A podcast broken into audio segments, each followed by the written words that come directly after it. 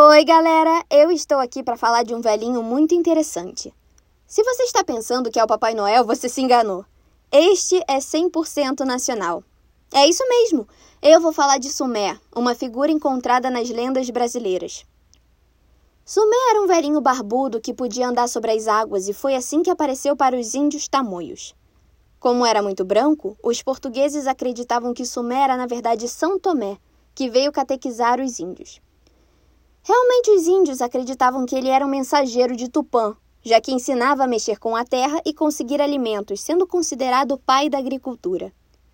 Sumé dava conselhos e também ensinava os segredos da navegação, pois sabia acalmar os ventos e as águas do oceano.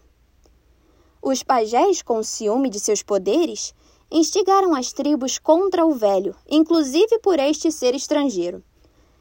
Então os índios atiraram flechas contra Sumé, mas estas não lhe faziam nenhum mal. Apesar de perdoá-los, Sumé retornou ao oceano, sumindo no horizonte na luz do amanhecer. E aí, vocês gostaram da história de Sumé? Então fiquem ligados nas outras lendas. Até a próxima!